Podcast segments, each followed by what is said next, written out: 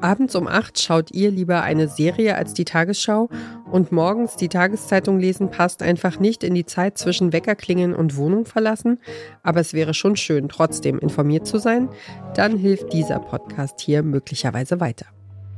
Guten Morgen und hallo, hier spricht Janis Karmesin am Mittwoch, den 23. August, mit den wichtigsten Themen dieses Tages. Das ist einmal das TV-Duell der US-Republikaner, bei dem der Elefant im Raum nicht anwesend sein wird. Und wir schauen auf illegale Schleusungen an der deutsch-tschechisch-polnischen Grenze. Wir legen los, Sie kennen das mit den Kurznachrichten.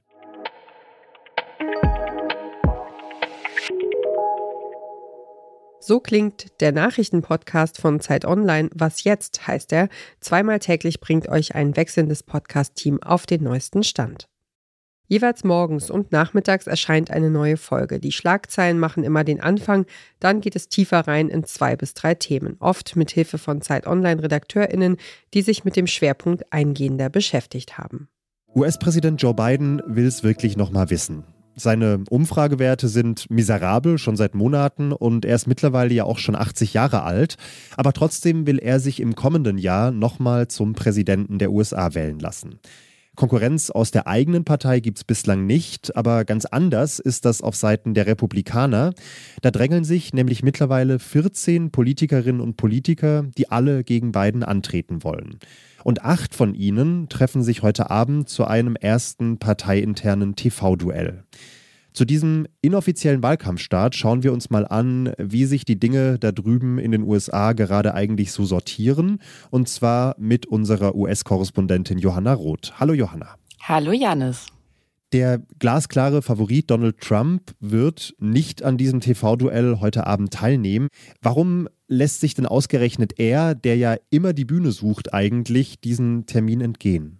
Also er will natürlich Aufmerksamkeit, aber Donald Trump möchte eben Aufmerksamkeit und eine Öffentlichkeit, die sich nur um ihn dreht und die er kontrollieren kann. Und das klappt natürlich nicht so gut, wenn er nicht der Einzige auf der Bühne ist, sondern eben andere, vermutlich alle, versuchen werden, ihn ja rhetorisch zu überbieten oder in manchen Fällen, das ist ja auch nicht ausgeschlossen, vielleicht auch tatsächlich Inhalte äh, dagegen zu setzen.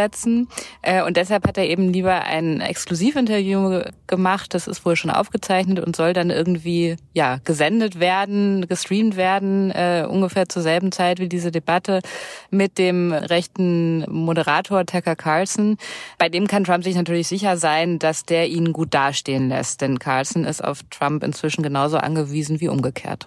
Die Einschätzungen und Analysen der Geschehnisse sind unaufgeregt, aber fundiert. Oft sind auch AutorInnen dabei, die Artikel in der aktuellen Ausgabe der Zeit veröffentlicht haben.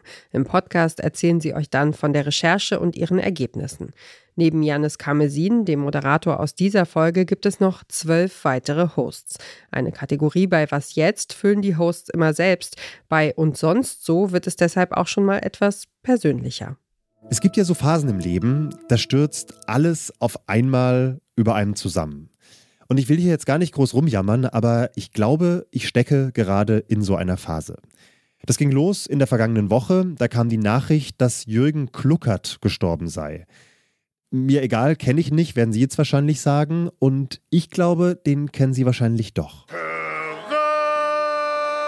Ja, denn Jürgen Kluckert war die Stimme von Benjamin Blümchen. Und mir ist erst jetzt nach seinem Tod klar geworden, dass er noch einen anderen meiner Kindheitshelden gesprochen hat. Uhu, da spiele ich dir doch glatt eine traurige Weise auf der kleinsten Violine der Welt. Nämlich, vielleicht haben Sie ihn erkannt, Mr. Krabs, den Imbissbesitzer aus SpongeBob Schwammkopf. Und ich hatte diesen Doppelschock noch nicht ansatzweise verarbeitet, als sich dann auch noch er hier verabschiedet hat. It's me, Mario. Charles Martinet, fast 30 Jahre lang war er die Stimme von Super Mario und jetzt geht er in Rente. Ich kann den beiden nur danken für viele nette Stunden in meiner Kindheit und ich bin verdammt froh, dass zumindest die drei Fragezeichen noch weitermachen.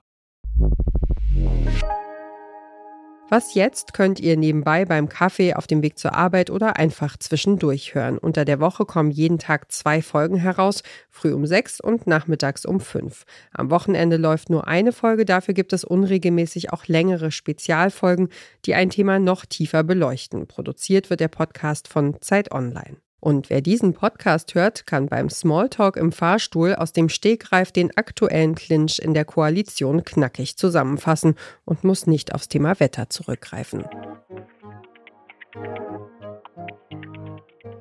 Das war der Podcast-Podcast von Detektor FM für heute. Wenn ihr den Überblick über den Podcast-Markt behalten wollt, abonniert den Podcast-Podcast auf der Plattform eurer Wahl, damit ihr in Zukunft keine Folge mehr verpasst und empfehlt uns doch einem anderen Menschen weiter, der auch nicht genug von Podcasts kriegt.